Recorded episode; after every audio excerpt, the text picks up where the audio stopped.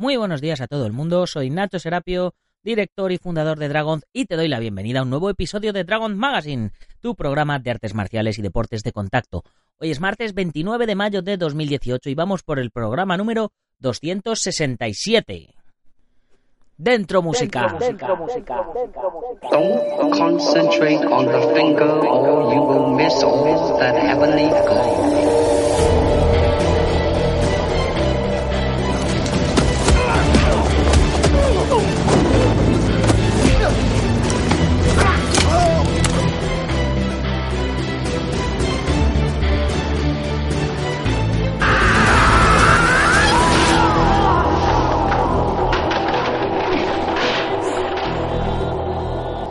Madre mía, 29 de mayo ya. Si parece que fue ayer cuando arrancamos mayo. Vaya tela, cómo se van los días. Venga, vamos a ponernos con el programa de hoy. Lo primero, como siempre, la dedicatoria. El programa de hoy se lo quiero dedicar a todos los que han tenido miedo alguna vez. Miedo a usar nuestros conocimientos marciales, miedo a hacer daño, miedo a que nos lo hagan, miedo a que todo lo que hemos aprendido no valga para nada, miedo al dolor, miedo a que dañen a nuestros seres queridos, etcétera. Porque del miedo es de lo que vamos a hablar en nuestro monográfico de hoy sobre la defensa personal íntegra. Quiero decir, también, por si en alguna ocasión se me olvida comentarlo, que todos los textos que voy leyendo en estos monográficos son del Sifu Francisco Javier Hernández y han sido publicados en la edición de papel de Dragon Magazine y también los tenéis disponibles en dragon.es, en el blog. Y forman parte también de uno de los dos libros que estamos preparando para publicar con información bastante más ampliada, espero que antes de que acabe el año. Bueno, eh, esta parte forma parte de uno de los dos libros y dentro de unas semanas o de un mes formará parte de, otro de, la segunda parte de, los libros, ¿no? Antes de empezar, eh, también me gustaría recordaros, eh, como siempre, todos los beneficios que tenéis si os unís a la comunidad Dragon una plataforma con más de 20 cursos donde disponéis de una formación completa en artes marciales y deportes de contacto, tanto teórica y filosófica como físicamente y además sin necesidad de estar atado a ningún estilo en concreto, donde podrás aprender directamente de un cuadro de profesores compuesto por grandes expertos y campeones del mundo de diferentes especialidades, ya sea a través de la web, la revista, el podcast y los más de 350 videotutoriales que tenemos subidos ya. Y por supuesto, como siempre, con mi respaldo. Y todo ello además por 0,33 céntimos de euro al día o lo que es lo mismo 10 euros al mes. Vamos, tirado de precio. Hoy, por ejemplo, a las 10 y 10 de la mañana tenemos la segunda lección del curso de Kyuso, donde hablaremos de la importancia de los cinco elementos, del yin yang, los meridianos, etc. En el arte de los puntos de presión. Ya sabéis, eh, ayer hablamos un poquito de qué era el Kyuso, de qué se compone, de qué se compone, cómo funciona, por qué funciona. Y hoy continuamos, antes de ponernos a, dar golpes al tontún y a localizar puntos, eh, quiero que tengáis un poquito clara toda la teoría de, de, de por qué funcionan los puntos de presión y cuándo funcionan y por qué no y cuándo no. Ah, y por supuesto, quiero dar la bienvenida a la comunidad Dragón a Xavier Atance Santana.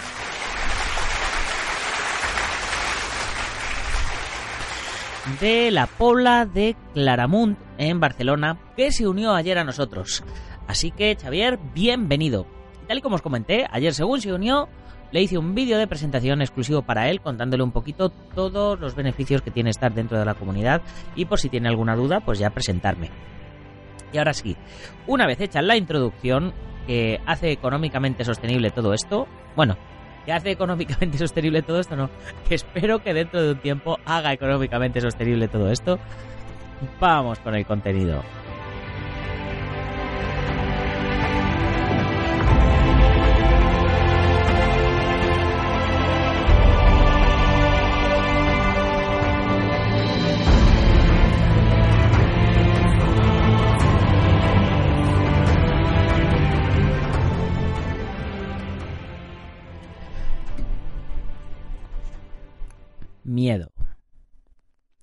Cuando se toca el tema de hacer frente a una agresión, aparece en el sentir general una preocupación, el temor a que aparezca el miedo en el momento de la acción defensiva. En realidad, sentir miedo no es tan malo como pueda pensarse. es algo inevitable y por otra parte necesario, a no ser que éste se transforme en pánico, esto es, un temor paralizante que nos impida la defensa o en su caso la huida. Por otra parte, las causas de la conducta del miedo han sido estudiadas por científicos, expertos y especialistas desde los más diversos ángulos, sobre todo desde el punto de vista biológico, psicológico y sociológico, todo lo cual nos da una correcta comprensión del fenómeno del miedo. En general, el miedo aparece cuando en ciertas circunstancias tenemos la sensación de que el entorno que nos rodea nos supera, generando con ello impotencia, inseguridad y desasosiego. Esto ocurre cuando el individuo comprende sus limitaciones y es consciente de su impotencia ante el eventual ataque de un agente externo, ya sea humano o producido por la naturaleza, produciendo tres tipos de conducta claramente diferenciadas. Agresiva, de huida o de inacción. El miedo visto por la sociología. El miedo es en realidad un milagro de la evolución que está plenamente enfocado hacia la supervivencia del individuo más débil, lo cual supone una conducta adaptativa diseñada para superar amenazas. Del mismo modo que el dolor aparece cuando algo dañino ataca nuestro cuerpo, la sensación de miedo aparece con las situaciones que entrañan peligro y amenazan a la persona. El problema aparecerá cuando surjan miedos irracionales y fobias que bloqueen el pensamiento racional. En la naturaleza salvaje podemos ver que existen dos clases de seres vivos, los cazadores y los cazados. En los cazadores aparece el instinto primario de la agresividad con la que, debidamente dirigida, les permite cazar sus presas, mientras que en los cazados aparece el instinto primario de la conservación de la propia vida, y con ella el miedo, que les permite escapar del ataque de los depredadores. Incluso, en algunos casos, el cazado, gracias a ese miedo, sobre todo si está acorralado, hace frente al cazador y hace huir a éste. Incluso, en algunos casos, aquel que iba a ser cazado acaba con la vida del cazador. El género humano nacido básicamente como cazador, ha poseído el instinto del miedo desde el principio de los tiempos, pero con la aparición del concepto tribal del grupo recolector y posteriormente del grupo de caza, el hombre tuvo que ir evolucionando poco a poco de cazado a cazador, desarrollando una agresividad que, nacida del miedo primigenio, fue aislándose y tomando forma. La evolución de esa agresividad, nacida del miedo, fue paralela con la evolución humana, por lo que, a lo largo de los siglos, se ha demostrado que el hombre, lejos de ser valiente o cobarde, es tan solo un miedoso agresivo, pues el miedo y la ira son solo las dos caras de una misma moneda. Cuando leemos en el periódico o visualizamos en el televisor la noticia de un asesinato o de una injusticia, aparece un sentimiento colérico ante los hechos relatados en la noticia. Pero en realidad esta cólera sentida a nivel consciente es meramente miedo emitido a nivel subconsciente, ya que el instinto de conservación nos está preparando para enfrentarnos a la agresión percibida a través de los medios de comunicación, y que el subconsciente traduce como un peligro inminente. Los conceptos tan manidos de valentía o cobardía son un engaño de la civilización que ensalza a los valientes y desprecia a los cobardes, cuando en realidad estos conceptos no existen el miedo es lo único constante en este juego del hombre frente a la violencia. El valiente héroe de cien batallas que diga que nunca ha sentido miedo es un mentiroso patológico, ya que el miedo está en la propia naturaleza del hombre, pues el hombre, como antes he dicho, es un mero cazado que ha evolucionado a cazador. ¿Qué diferencia marca el valiente del cobarde? Tan solo una. Frente a la violencia, al aparecer el instinto de conservación que es el miedo, el primero se aprovecha del miedo y lo convierte en agresividad para defenderse y acabar con aquello que le amenaza, mientras que el llamado cobarde aprovecha el miedo para huir. Por cierto, una retirada a tiempo no es síntoma de miedo, sino de precaución, ya que ésta consiste en una valoración previa de una situación prevista en la que puede darse como solución la evitación.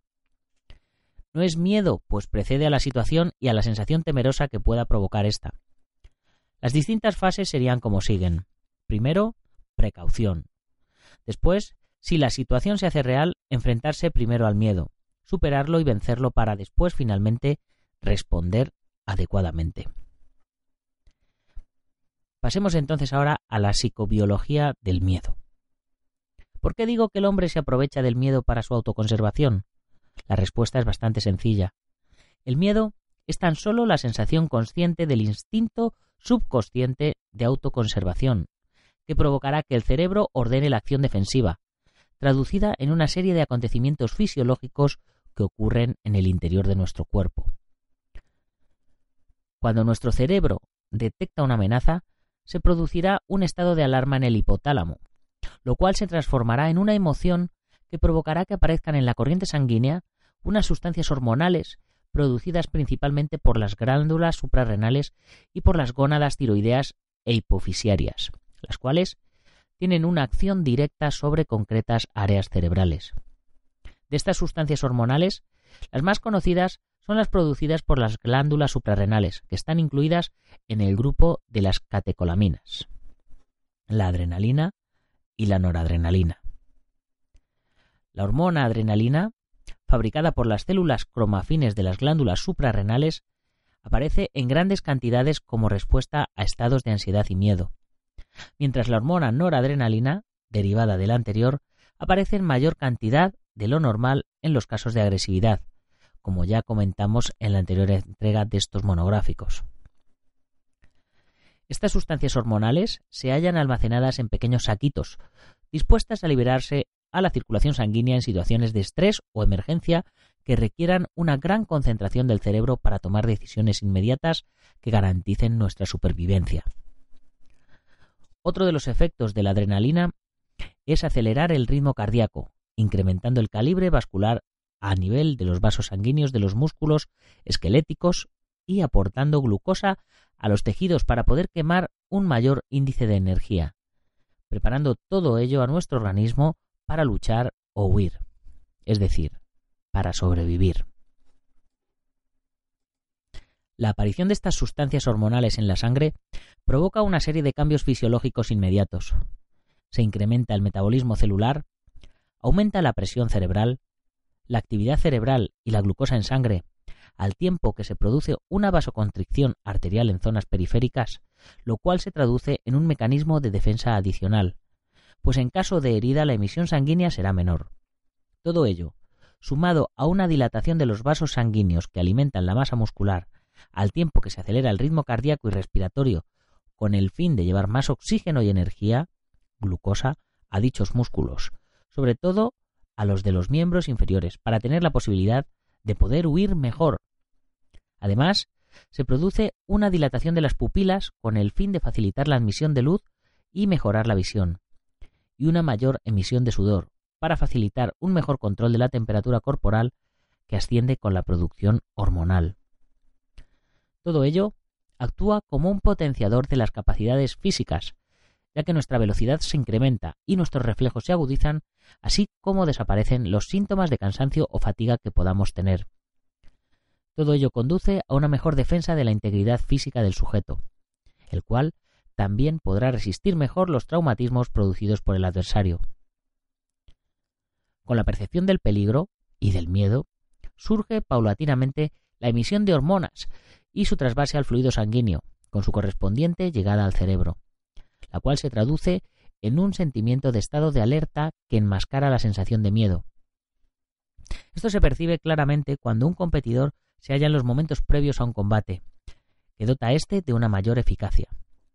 En otros casos, el miedo llegará de forma más inmediata ante un estímulo más apremiante, como por ejemplo un atraco, y aparecerá la emisión hormonal con una mayor velocidad, lo que se traducirá en el enfrentamiento o huida, siendo ambos, como ya he apuntado anteriormente, aspectos duales de una misma cosa, el instinto de supervivencia.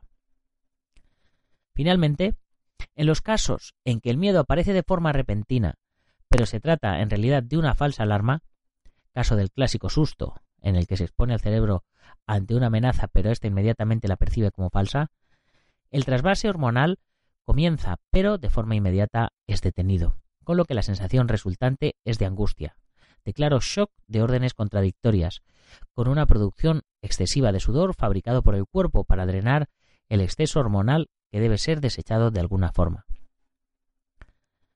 Por otro lado, en el caso de una amenaza, si el sujeto opta por la inacción, aún en el caso de que el agresor decidiera desistir de su empeño criminal, el exceso hormonal en el cuerpo, al no desecharse con la huida o con el enfrentamiento, producirá un gran malestar psíquico y físico, cosa que pasa con la inhibición y la apatía, o, como ya he indicado anteriormente, en los casos en los que en realidad no existe razón para la sensación del miedo. Además, sin una amenaza real e inminente, puede aparecer la precaución y la preocupación, que son cosas distintas al miedo, aunque en general se suelen confundir. Porque también es verdad que, dependiendo de la respuesta neurológica del sujeto, la precaución, si ésta se obsesiona, puede transformarse en angustia y ésta en miedo. Por lo que lo ideal sería frenar o encauzar estas situaciones de forma racional antes de que una fase se transforme en otra.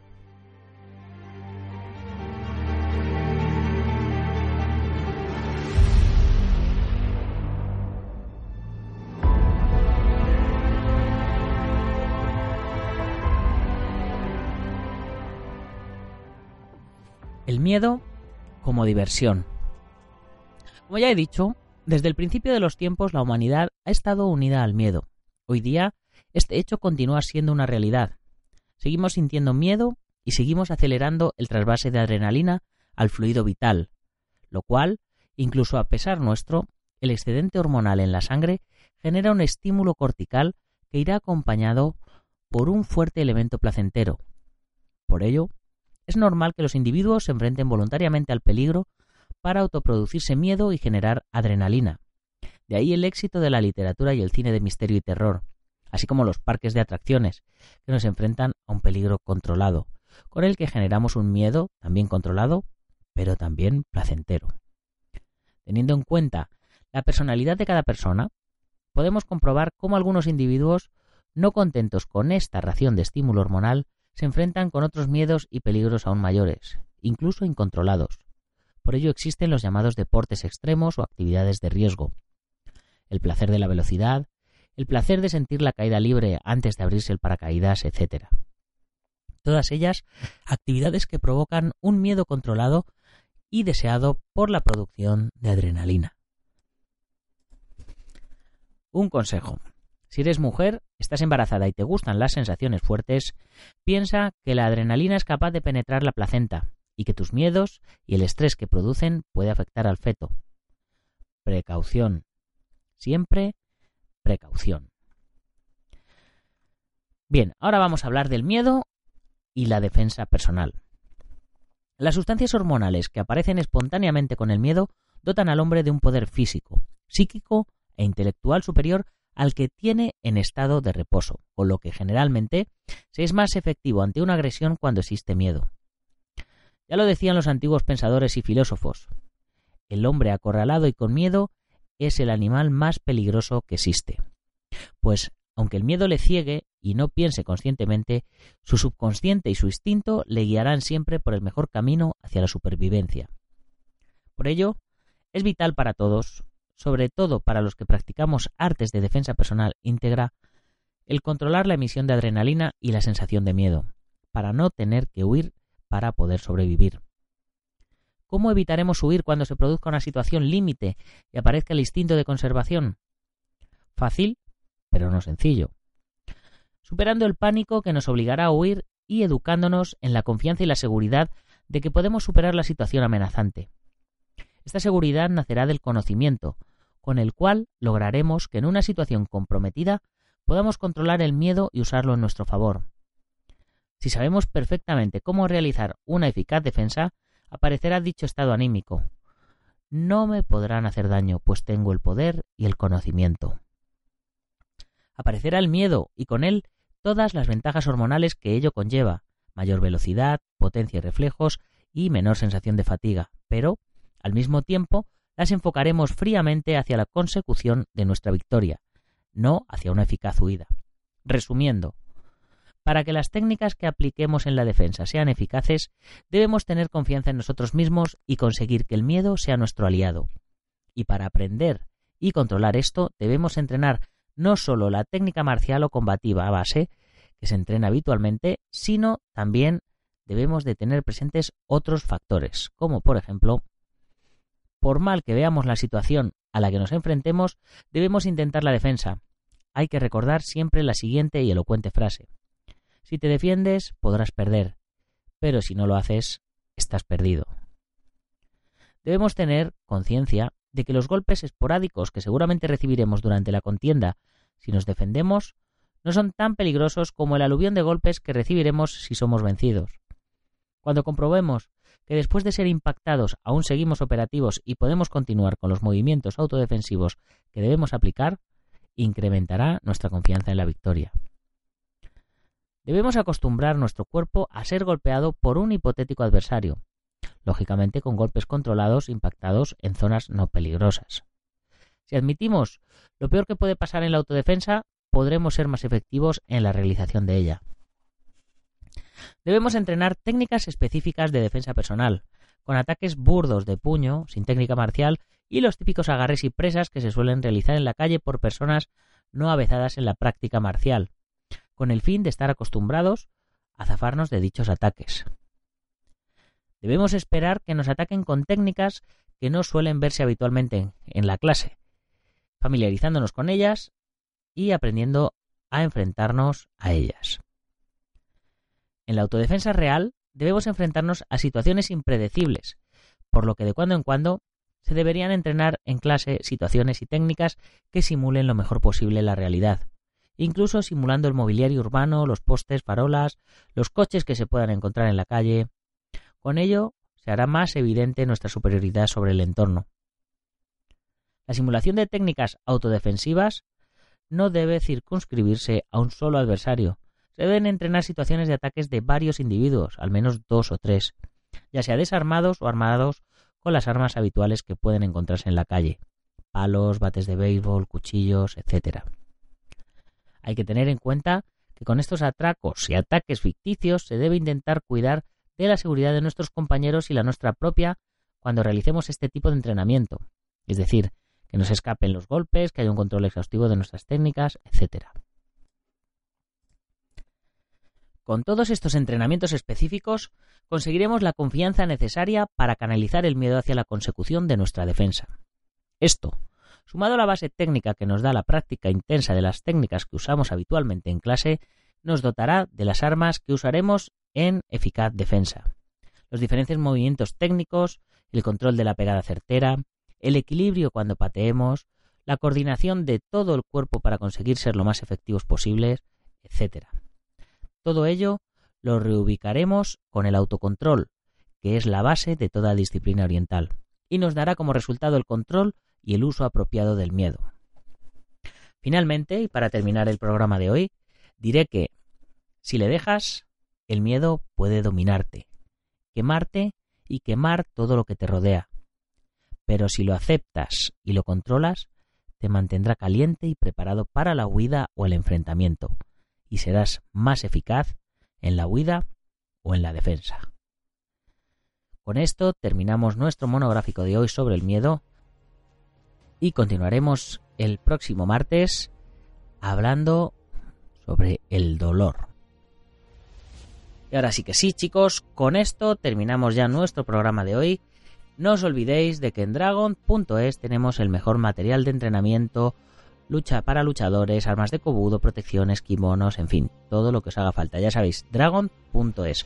Y por cierto, ya sabes que si eres miembro de la comunidad Dragon, además tendrás un descuento exclusivo del 15% en casi todos los productos, los gastos de envío gratis y la revista Dragon Magazine en digital y en papel enviada mensualmente a tu domicilio.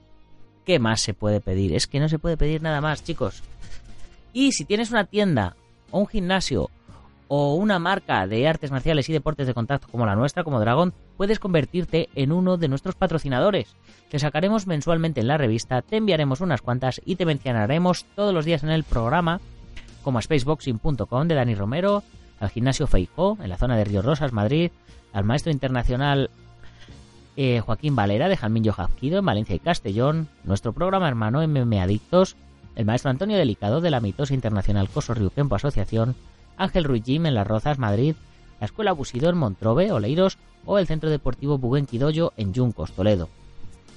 Ya sabes que puedes comprar la revista a través de la web, suscribirte, comprar números atrasados o unirte a la comunidad Dragon, que es lo que yo personalmente recomiendo todos los días, porque podrás disfrutar de los contenidos premium que incluyen los descuentos, los cursos, la revista en papel, en digital y un montonazo de cosas más.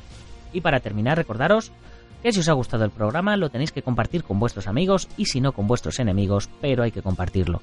Muchas gracias por vuestras valoraciones de 5 estrellas en iTunes, los likes en iVoox, vuestros comentarios y todo esto que os digo todos los días. Y si eres de los que nos oyes en Sport Direct Radio en la 94.3 de la FM en Málaga y toda la Costa del Sol, ya sabes, que corra la voz, que todos los días tenéis un programa de radio de artes marciales y deportes de contacto en vuestra emisora deportiva favorita. Y ahora ya sin más, hasta mañana guerreros. Gámbaru.